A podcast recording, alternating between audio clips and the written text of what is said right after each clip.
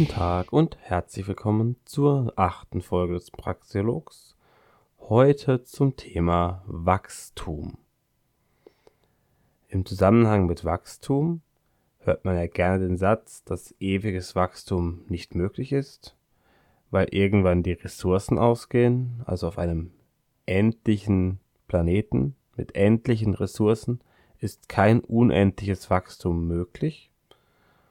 Und wenn man jetzt allein das Wachstum materiell versteht, dann stimmt das natürlich durchaus. Das ist logisch. Es kann nicht immer mehr von etwas geben.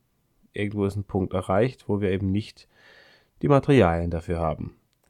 Aber man kann Wachstum auch ganz anders verstehen. Und mit einem anderen Verständnis, nämlich Wachstum als Prozess zu verstehen, in diesem Verständnis ist ewiges Wachstum durchaus möglich. Und zwar findet Wachstum auf der Erde schon seit Millionen von Jahren statt. Und es gibt Orte, da hat es durchgehend stattgefunden, nämlich in Wäldern, in sehr alten Wäldern. Und es gibt eben Gegenden auf der Erde, die auch durch die Eiszeiten hindurch durchgehend bewaldet waren. Also zum Beispiel die tropischen Regenwälder, die es eben schon seit mehreren Millionen Jahren durchgehend bewaldet waren, Flächen. Und auch da findet durchgehend Wachstum statt.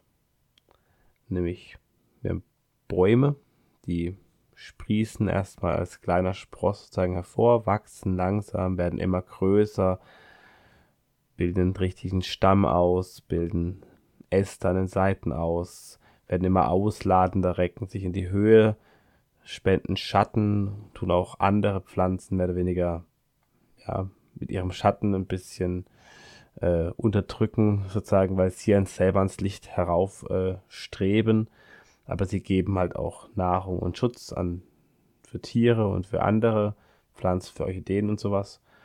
Und irgendwann ist der Baum riesig, ja, hat seine Endgröße erreicht. Dann vergehen viele Jahre, 100 Jahre, 200 Jahre, wie viel auch immer. Aber irgendwann fällt auch dieser Baum wieder um, er stirbt, kippt um und wird zersetzt. Dann kommt es zu einem neuen Wachstum, nämlich dem Wachstum von Bakterien und Pilzen und deren Fressfeinden, irgendwelche Würmer, Insekten und so weiter. Dann wachsen deren Populationen an diesem Baum und dabei werden eben die Materialien wieder freigesetzt. Also und diese ja, freigesetzten Materialien sind wieder der Nährstoff, die, der Grundstoff, die Grundlage für neues Wachstum. Und das ist ein Prozess, der durchgehend abläuft. Also ein organisches Verständnis von Wachstum, das Werden und Vergehen mit Veränderung und Innovation. Und das kann man problemlos auch auf die Wirtschaft übertragen. Wir haben ein Aufkommen von neuen Betrieben, von Firmen, die, wenn sie ein gutes Produkt haben oder wenn sie ein Produkt haben, das eben von vielen Menschen gewünscht ist, äh, wachsen, ausgebaut werden, immer größer werden. Aber irgendwann kommt ein anderes Produkt sie ersetzt. Irgendwann kommen andere Firmen, andere Konzerne, zumindest im freien Spiel, die ein anderes oder besseres Produkt haben, die das alte verdrängen und das Ganze geht unter, ja, geht in die Insolvenz, je nachdem, also sagen, das Unternehmen stirbt oder sieht nur noch langsam vor sich hin. Und es kommt dazu, dass dann das Kapital von diesem Unternehmen abgezogen wird und auf andere Bereiche verteilt wird. Und zwar nicht nur das finanzielle Kapital, sondern auch wirklich irgendwie sowas wie Ressourcen oder wie Werkzeuge, Maschinen und so weiter. Und auch hier haben wir eben Veränderung und Innovation. Also ein Unternehmen muss sich immer anpassen, je nachdem, was es herstellt. Es gibt durchaus auch Dinge, die vielleicht genauso hergestellt werden wie vor 50 Jahren. Aber ich denke mal, gerade so Effizienzgewinne gibt es in allen Bereichen. Also da haben wir eben eine Innovation. Es wird einfach sozusagen das Gleiche Produkt wird hergestellt mit weniger Energieaufwand oder weniger Materialaufwand oder beidem. wir haben eine Veränderung, wir haben eine Evolution, Evolution, evolutionäre Prozesse, die da drin ablaufen, die eben dazu führen, dass ein Produkt sich ändert und so weiter. Also diese Analogie zum Wald ist, denke ich, schon, ja, nicht so schlecht. Ich denke mal schon, dass man schon versteht, was, auf was ich raus will. Es gibt natürlich noch ein ganz anderes Wachstum, nämlich sowas wie individuelles Wachstum, also persönliches Wachstum auch durch Lernprozesse im Endeffekt, also eine Persönlichkeitsveränderung. Man wächst an Aufgaben, man wächst daran, äh, ja, an Aufgaben, die man im Leben gestellt bekommt, an Situationen, an Notsituationen, an Extremsituationen und so weiter. Und da wir eben auch ein Lernprozess und auch beim individuellen Wachstum ist Scheitern ein essentieller Bestandteil. Also das, was eben in der Natur ist, das eben das Sterben der Pflanzen, die dann neues Leben hervorbringen oder das ist eben auch so eine Art, natürlich, wir sterben auch, das ist nochmal eine andere, aber selbst in unserem Gesamtleben gesehen, haben wir natürlich auch immer Rückschläge. Und diese Rückschläge sind aber nicht unbedingt schlimm, weil dadurch haben wir eben einen Lernprozess, der angestoßen wird. Wir haben Trial and Error. Wir merken, das funktioniert nicht, wir müssen es anders versuchen. Und durch dieses Scheitern wachsen wir eben auch über uns hinaus und verbessern uns. Natürlich kann man das Scheitern auch sozusagen internalisieren und dann das komplett aufnehmen und daran zu zugrunde gehen. Das ist auch möglich. Nicht jeder Mensch äh, lernt durch das Scheitern was. Aber es ist die einzige Möglichkeit, überhaupt was zu lernen. Wenn jemand in sein ganzes Leben lang alles sozusagen an Arsch getragen bekommt, dann äh, ist er nicht wirklich fähig, dann mal alleine auf, äh, auf zwei Beinen zu stehen. Und ein gutes Beispiel sind auch Kinder. Wenn man Kinder kriegt, dann hat man durchaus, äh, wächst man dann daran, weil man auf einmal eine viel größere Verantwortung hat und sowas. Das ist eben was, was man dann merkt, dass es ist immer ein extrem lebensverändernder, ja, ein lebensveränderndes Ereignis. Und genauso haben wir natürlich auch sowas wie technologisches Wachstum. Also wir haben so eine allgemeine Zunahme von Wissen. Wir haben eine Variation, es werden Sachen abgewandelt. Das wird auch ein bisschen der Bezug zu der Folge Darwinismus der vorletzten Folge. Wir haben Innovation. Das Wissen wird angewandt auf irgendwelche Bereiche und dann haben wir innovative Technologien. Wir haben eine Effizienzsteigerung und eine Verdrängung alter Technologie. Und dieses Wachstum ist natürlich besonders wichtig, weil es nämlich dazu führt, dass wir mit dem gleichen Input, also den gleichen Ressourcen und der gleichen Energie, mehr Output generieren. Da gibt es sehr viele Beispiele. Im Endeffekt, wir haben heute Autos, die deutlich weniger Benzin verbrauchen. Jetzt kommen auch Elektroautos mehr auf. Die wurden, die gab es ja auch ganz früher schon, das wissen ja viele gar nicht. Also Anfang des 20. Jahrhunderts gab es auch ein paar Elektroautos, aber die Batterien waren eben noch relativ schlecht. Das waren Bleiakkus und die waren sehr schwer und dementsprechend waren die Reichweiten natürlich sehr gering. Aber auch damals wurde schon gemerkt, dass eigentlich Elektromotoren von der Effizienz, also vom Wirkungsgrad her deutlich besser sind. Also haben deutlich weniger energetische Verluste. Allerdings ist Strom immer ein Problem, weil man Strom eben sehr schwer, sehr schlecht speichern kann. Also Strom wird immer erzeugt und das ist eben das Problem. So, zurück zum Wachstumsbegriff. Also, wir haben eben Verbesserung von Technologien und damit Verdrängung alter Technologie. Es gibt sehr viele Dinge, die mittlerweile nicht mehr häufig sind, die eben verdrängt wurden. Eben Pferdekutschen zum Beispiel wurden durchs Auto verdrängt oder irgendwelche Ochsenkarren. Oder auch, dass Leute überhaupt, ähm, die meiste Zeit sind ja die Leute zu Fuß gegangen, das ist ja auch weite Strecken.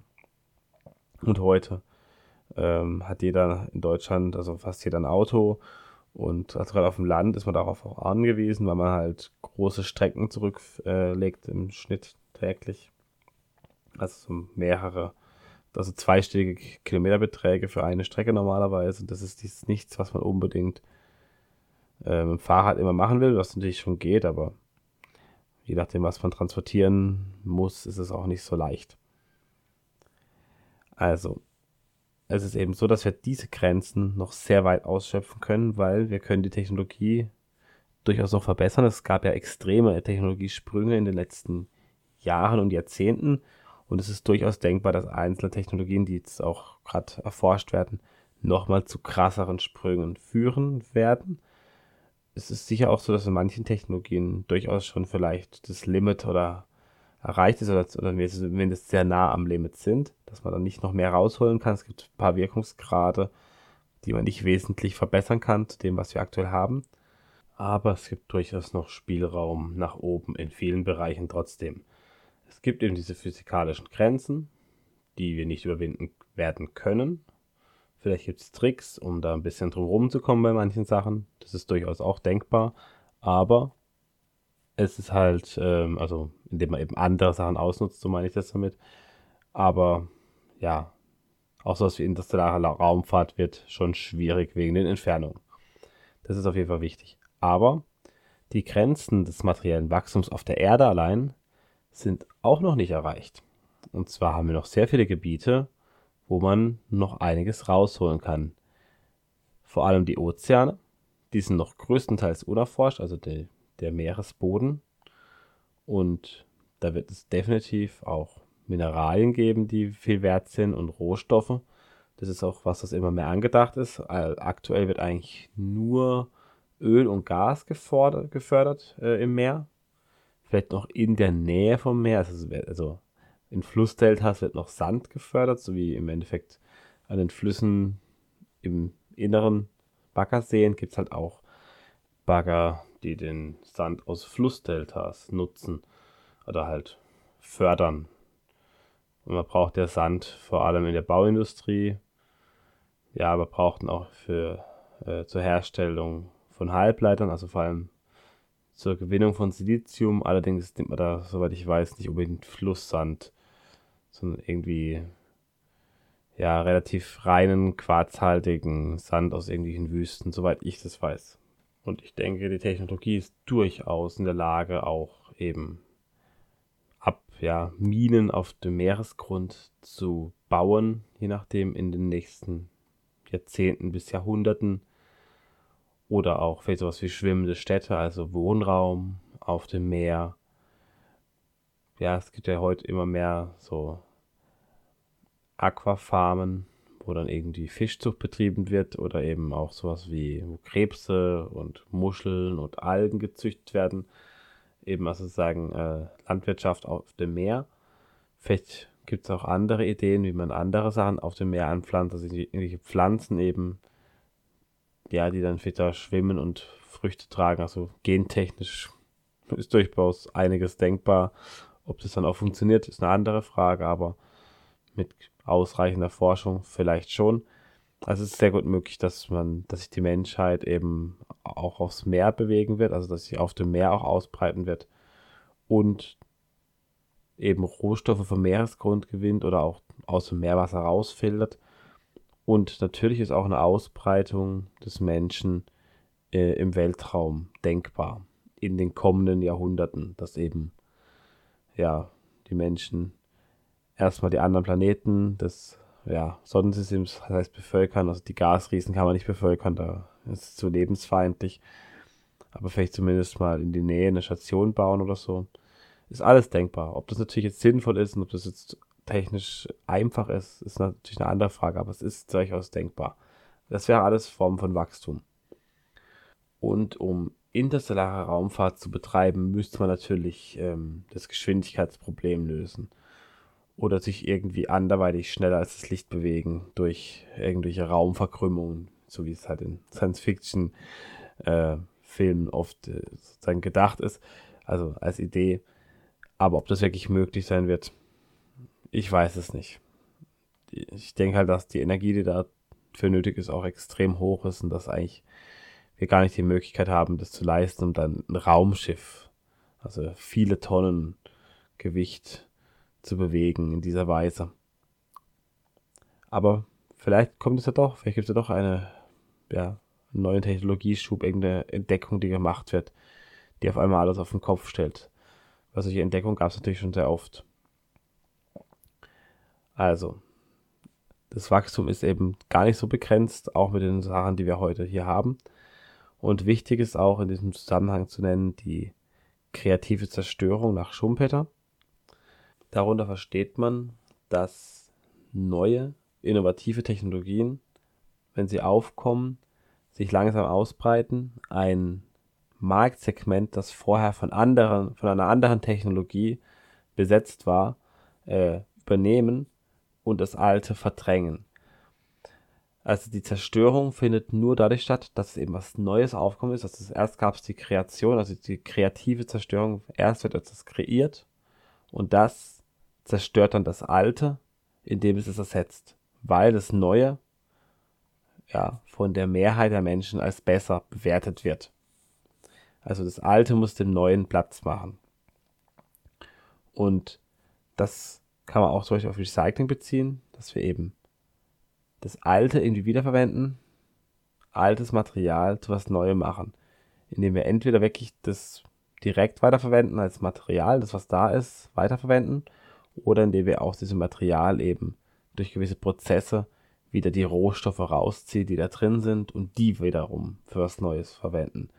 Das ist im Endeffekt diese Umorganisation, die in, meinem, in meiner Waldanalogie von den Pilzen und Insekten vollbracht wird. Dann haben wir eine Reallokution von Rohstoffen dadurch. Und gerade Recycling ist was, wo auch noch die Technologie noch nicht so gut ist, wo aber einige Unternehmen sich da auf gewisse Sachen spezialisiert haben und damit auch durchaus Geld machen können. Also es gibt eben Unternehmen, die, es gibt ein Unternehmen, ich glaube im Saarland war das irgendwo, wo jemand alte Gummireifen im Endeffekt pyrolytisch zerteilt, das heißt ähm, entweder in kleinste Moleküle zer, ja, zersetzen lässt unter Hitzeeinwirkung. Und dadurch hat man dann eben am Ende wieder Rohstoffe für die chemische Industrie, die da rauskommen. Also man hat dann eben Sachen, die man verkaufen kann, die auch durchaus was wert sind. Und die Gummireifen kann man je nachdem dann eben, ja, weil die ja sozusagen eh, äh, je nachdem auch kostenpflichtig entsorgt werden müssen, kann man damit eben durchaus Geld machen. Und dadurch kommt natürlich auch durch diese kreative Zerstörung kommt natürlich auch zu einer, zu neuem Wissen und eben zu mehr Wissen. Und wir haben vor allem dieses Wissenswachstum ist wirklich unbegrenzt. Das ist auch eine Form von unbegrenztem Wachstum. Vielleicht ist es in irgendeiner Weise begrenztes Wissen zu speichern, aber das Wissen an sich ist unbegrenzt. So. Das Wichtige ist, und das ist auch was, was dem gerne angekreidet wird, ja, aber so, da haben wir sozusagen Unternehmen, die sind dann ganz groß und die äh, werden dann auf so einem freien Markt zum Beispiel, die wachsen ewig weiter, die tun alles beherrschen und dann kommen, wenn die einmal sozusagen ihren Startvorteil haben, haben die anderen nie eine Chance, da hinterher zu kommen. Und das ist nicht wirklich so. Zumindest nicht auf Dauer. Das ist vielleicht kurzfristig in einem Moment so, für ein paar Jahre, aber es ist nie für eine Ewigkeit so. Und da auch wieder die Analogie zum Wald. Wir haben eben diese Baumriesen, die herausstechen, die sozusagen die anderen Bäume überragen. Das wären sozusagen die Großkonzerne im übertragenen Sinne. Aber auch die leben eben nicht ewig. Und wenn sie 500 Jahre leben oder 1000 Jahre, die Baumriesen, jetzt die Unternehmen eher nicht, irgendwann äh, sind auch sie altersschwach, kippen um und werden eben zersetzt und die Ressourcen werden reallokiert. Und das sieht man eben auch heute, dass eben von den 100 größten Unternehmen im Jahr 1920 oder 22 gibt es heute viele gar nicht mehr. Also die meisten Unternehmen gibt es nicht mehr oder sie sind relativ klein im Vergleich. Also, soweit ich weiß, ist kein einziges von den größten Unternehmen äh, der damaligen Zeit, also 100 größten Unternehmen, heute noch unter den 100 größten Unternehmen. Wenn, dann sind es ein, zwei, aber Soweit ich weiß, ist es gar keins.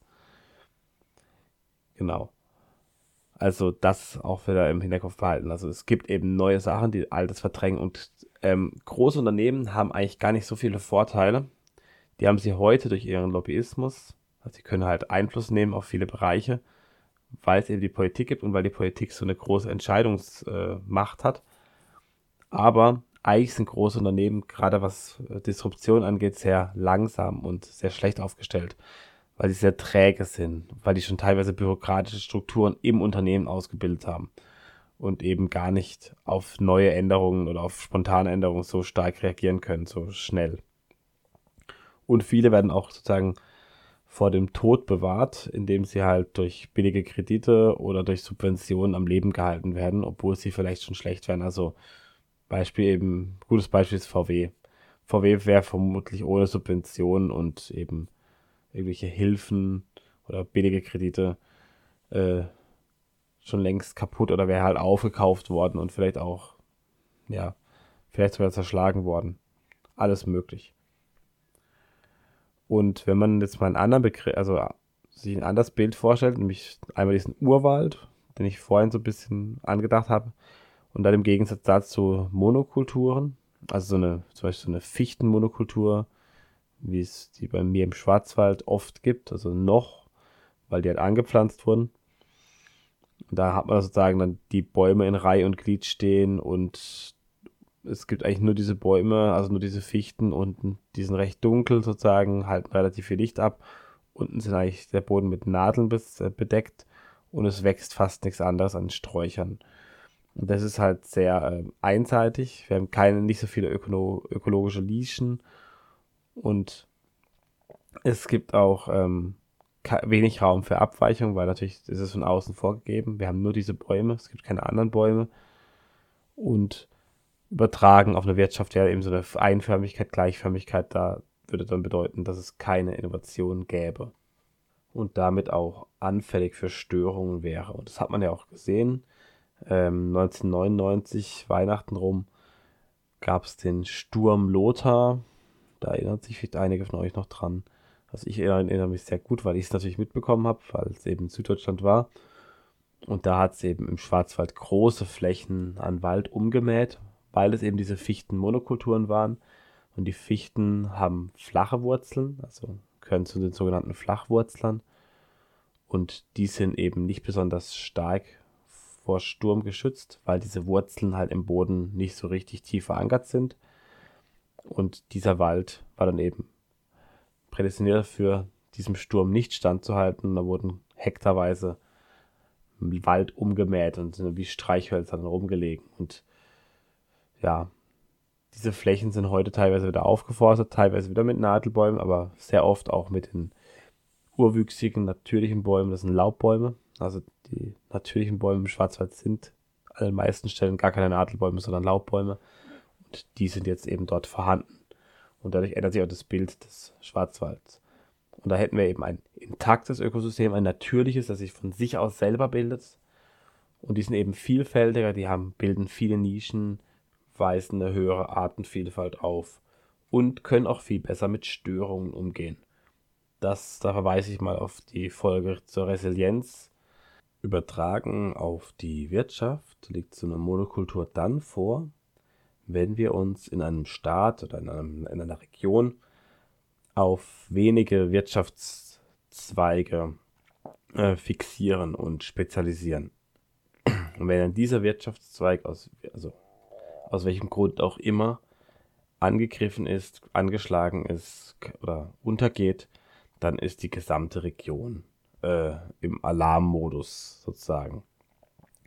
Dann geht eben sehr viel damit kaputt. Also wenn wir zum Beispiel uns in Deutschland auf die Automobilindustrie und die Zuliefererindustrie spezialisiert haben und versteifen und wir aus welchen Gründen auch immer eben dieser Industrie schaden, indem wir Verbrennerverbote äh, beschließen politisch, indem wir Tempolimits beschließen, indem wir im Endeffekt Autofahren extrem verteuern, weil wir wollen, dass die Leute alle öffentliche Verkehrsmittel nutzen, was auf dem Land völliger Schwachsinn ist. Also wenn man das alles sozusagen solche Maßnahmen ergreift, dann geht es oft nach hinten los, weil eben diese Industrien geschädigt werden und dann da so viel dranhängt, dass am Ende sozusagen so viel mit in den Abgrund gezogen wird, dass es auch für die Verursacher keinen Vorteil hat. Und genau wie es eben Massenaussterben schon in, in, der Natur gab, weil sich auf einmal die Umweltbedingungen stark geändert haben durch Vulkanausbrüche, durch Meteoriteneinschläge und so weiter, kann es natürlich auch genauso zu Massenaussterben äh, im ökonomischen Sinne kommen, dass eben ganz viele Unternehmen äh, pleite gehen, untergehen oft weil politisch eingegriffen wird oder es andere Katastrophen gibt, also andere Gründe, wie zum Beispiel Disruption, also Innovationen, die alles auf den Kopf stellen. Aber oft, also meistens sind es eigentlich Eingriffe, die, also in die Wirtschaft, die eben von der Politik ausgehen, die diese ganzen Zerstörungen hervorbringen und auch eben Massenaussterben, wenn es zu einseitig ist. Also wenn jetzt zum Beispiel in manchen Orten der Tourismus, also in Touristenorten der Tourismus wegfallen würde, wie zum Beispiel unter der, während der Corona-Zeit, dann äh, haben diese Menschen dort ein Problem, weil wenn keine Touristen kommen, weil sie nicht kommen dürfen, von außen aufgezogen, dann äh, geht es eben, gehen die Hotels dort unter, weil sie keine Kunden haben.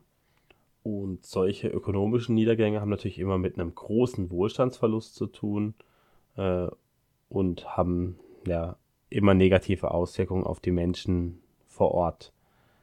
Können also dann zu weiteren Konflikten führen, zu einem Unfrieden in der Gesellschaft. Und ein typischer Treiber für solche Katastrophen ist, dass man denkt in keynesianistischer Manier, man könne Wachstum von außen antreiben, indem man einfach Geld in den Markt schmeißt. Und das ist halt ein Irrglaube.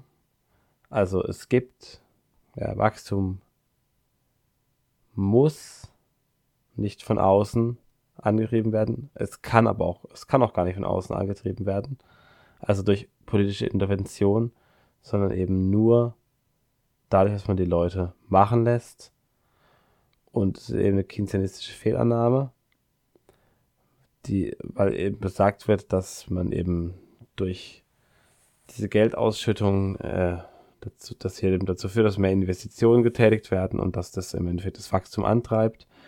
Und der Punkt ist aber, dass es im 19. Jahrhundert auch Wachstum gab und da gab es auch nicht besonders hohe staatliche Investitionen und vor allem gab es einen Goldstandard noch. Also wir hatten eine deflationäre Währung, die an Kaufkraft gewonnen hat und trotzdem gab es Wachstum, weil es ja auch ist, deswegen, da wird immer die Deflation so verteufelt. Und wichtig ist eben zu wissen, dass Staatsausgaben immer Konsum sind, sind nie Investitionen. Das heißt, sie müssen sich nicht rechnen, das ist das Wichtige. Ähm, es gibt keinen Nachteil, wenn was fehlschlägt, wenn eine Investition dumm ist, weil die Politiker kein Skin in the Game haben. Das heißt, die Verluste werden nur auf die Bevölkerung abgewälzt und die Personen selber haben definitiv keinen Nachteil davon. Und auf einem freien Markt hätten wir das eben so, dass eben diese Investitionen, die getätigt werden von Einzelpersonen, äh, wenn sie sich nicht rechnen, dann eben zum Verlust führen, den auch diese Person, die investiert hat, selber tragen muss. Das heißt, das reale Wachstum, das ich eigentlich sozusagen dieses durch freies Spiel, dieses, was die Menschen wirklich nachfragen, dieses reale Wachstum wird eigentlich politisch immer unterbunden, beziehungsweise eben verzerrt. Auch zum Beispiel durch äh, Subventionen. Weil Subventionen eben zur Fehlallokation führen. Es werden eben nicht die wichtigsten Bedürfnisse gestillt, sondern die wichtigsten Bedürfnisse der Politiker, sozusagen derjenigen, die die Subventionen beschließen. Und da herrscht durchaus eine Diskrepanz. Also das, was die Bevölkerung will, ist durchaus was anderes wie das, was die Politiker wollen. Und das Geld, das eben vorhanden ist, wird in politisch gewünschte Bahnen gelenkt, von Politikern selbst, von Gremien, von Lobbyisten und eben nicht der Markt entscheidet, wo die produktiven Kräfte hinkommen. Und das ist schlecht, weil eben dann die Entscheidung bei wenigen Einzelnen liegt, die auch bestochen werden können und eben nicht bei der Allgemeinheit. Und nein, Großkonzerne können, natürlich können die jemanden bestechen, aber das wäre mit großen Verlusten verbunden, weil das Geld dann weg ist und die wahrscheinlich sehr viel Besseres mit dem Geld machen können. Während eben Politiker sich gut bestechen lassen und die dabei ablaufende Umverteilung führt eben zu Wohlstandsverlust. Also vor allem versickert sehr viel in der Bürokratie und in der Politik selbst. Und nur ein Bruchteil jedes eingesetzten Euros führt am Ende auch zu irgendeiner Form von Wachstum die dann eben auch den Menschen zugutekommt. Weil das Wachstum kommt den Menschen zugute, ist auch ganz wichtig, das zu verstehen. Weil Wachstum heißt einfach nur eine Verbesserung des Zustands zum vorherigen. Im Endeffekt, wenn man Bezug nimmt auf die letzte Folge zum Thema Profit, dann geht es genau um das Gleiche. Also Wachstum ist sozusagen kumulierter Profit. Aber Profit kann eben subjektiv sein, muss nicht materiell sein. Und wenn jetzt die Menschen zum Beispiel denen gleich gut geht, aber sie müssen weniger arbeiten, das ist auch Wachstum. Oder wenn sie mit weniger auskommen, aber irgendwie sich besser fühlen, es ihnen besser geht, dann ist es alles Wachstum. Und wenn wir eben über Inflation finanzieren, also durch Geldmengenausweitung, dann geht eben der reale Wohlstand der Bevölkerung wirklich verloren und zwar sehr schnell. Er wird ausgehöhlt. Die Infrastruktur wird gar nicht mehr so richtig erhalten oder wird nicht mehr so richtig investiert und instand gehalten und dann äh, werden Sachen marode, gehen kaputt. Und ähm, das Wachstum nominell wird halt sozusagen, werden bestimmte Sachen gemessen, die können aber auch angepasst werden. Das heißt, wir haben ein Scheinwachstum weil eben dann das genannt wird, wie, wie hoch das aktuelle Wachstum sein sollte. Aber diese ganzen Investitionen, die ausbleiben, sind im Endeffekt eine Schrumpfung, die gleichzeitig auch stattfindet, die das Wachstum eben wieder zunichte machen. Und das ist halt immer das Problem. Dass ähm, wir haben eben diese reale Ebene, die Wirklichkeit, und wir haben das, was die Leute äh, in ihrem Kopf sich zusammenspinnen. Und ich nehme mich da auch nicht raus. Also ich weiß sicher auch genug nicht aber eben wichtig ist dieses Siechtum und wenn man eben so pfadabhängig in irgendeine Sackgasse gerät, indem man zum Beispiel den Atomausstieg äh, beschließt und dann eine Energiekrise herbeiruft.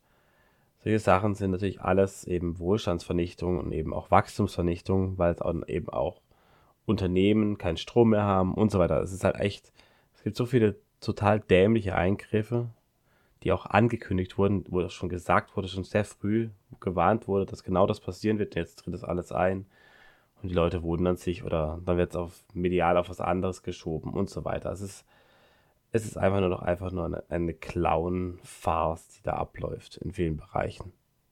Und die Austrians gehen ja von Boom-Bust-Zyklen aus, das heißt ähm, wirtschaftlichem Aufschwung und wirtschaftlichem Niedergang, wo aufeinander folgen und das ist sozusagen ein ständiges Auf und Ab. Und in einem komplett freien Markt würde dieser Boom und dieser Bust ständig auftreten. Das heißt, gewisse Branchen würden boomen, gewisse Unternehmen würden boomen, andere würden zusammenbrechen und wir hätten eben dieses Wachstum und auch das Werden und Vergehen im wirtschaftlichen Sinne.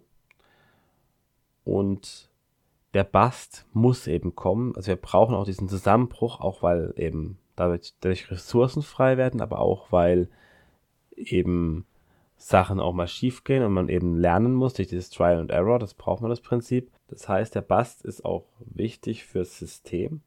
Man sollte eben nicht daran festhalten, an veralteter Technologie oder an Methoden, die nicht das Ziel erreichen, das sie erreichen sollen. All das wird eben trotzdem meistens weitergemacht, vor allem wenn wir eben diese Umverteilung haben, wenn also sozusagen auf Kosten anderer das geschieht, dann kann so ein System ganz lange beibehalten werden, auch wenn es total dämlich ist und auch wenn es eine Sackgasse eben ist. Also sich auf irgendwas versteifen. Zum Beispiel eben auf die Energiewende. Also ich halte sie für komplett schwachsinnig. Aus verschiedenen Gründen. Und das ist eben so eine, ja, das sind so politische Wege, die gewählt wurden, die nicht mehr verlassen werden können. Also sie könnten teilweise verlassen werden, aber gerade mit den Kernkraftwerken, da wurden ja teilweise sogar welche gesprengt die kann man halt nicht wieder aufbauen, wenn sie gesprengt wurden. Oder nicht mehr so schnell. Und ja, also wenn es mal weg ist, dann dauert es eine Ewigkeit, bis wir wieder Atomkraft haben im Land. Aber wichtig ist eben, und das ist jetzt mein Schlussplädoyer, also wir haben eben Boom und Bust und es ist eben besser, lieber regelmäßige kleine Busts zuzulassen, also Konkurs von Firmen, von, auch von Konzernen, also auch von großen Konzernen und auch von Branchen zuzulassen, wenn man eben im freien Spiel die Möglichkeit lässt, dass diese Ressourcen, die da frei werden, neu allokiert werden. Das heißt, auch die Arbeiter neue Arbeit finden schnell. Und das hatten wir zum Beispiel in den 50er Jahren, da herrschte ja Vollbeschäftigung, deswegen wurden ja sogar Arbeiter zum Ausland angeworben, weil es eben relativ freie Marktwirtschaft damals war. Und dann wurde es immer mehr zurückgeschraubt und die Probleme haben immer mehr zugenommen. Warum hat man es zurückgeschraubt, die Marktwirtschaft? Weil die Leute gierig waren und an irgendwelche sozialistischen Scheißversprechungen geglaubt haben. Und wenn man eben das Ganze nicht macht, diese kleinen Busts nicht zulässt, dann stauen sie sich immer mehr auf und dann kommt ein riesiger, aufgestauter Bast, wo dann alles hinwegfegt und alles kaputt geht und alles in den Abgrund reißt durch die staatlichen Maßnahmen und ich denke, ich will darauf verzichten. Und auch ganz wichtig, Wachstum ist der Prozess, der das Leben schafft und das Leben findet seinen Weg und auch der Markt findet einen Weg. Denn der Markt ist sozusagen die Lebendigkeit der Menschen, wenn man sie zulässt. Und damit verabschiede ich mich. Ich hoffe, die Folge hat euch gefallen. Sie wurde neu aufgenommen, nur habe ich gerade irgendwie eine bisschen belegte Stimme. Das nervt mich. Ja, wenn es euch gefallen hat, abonniert den Podcast gerne auf YouTube, lasst einen Kommentar da, abonniert ihn auf Spotify, Apple Music und so weiter. Genau, und sonst bis zum nächsten Mal. Auf Wiedersehen.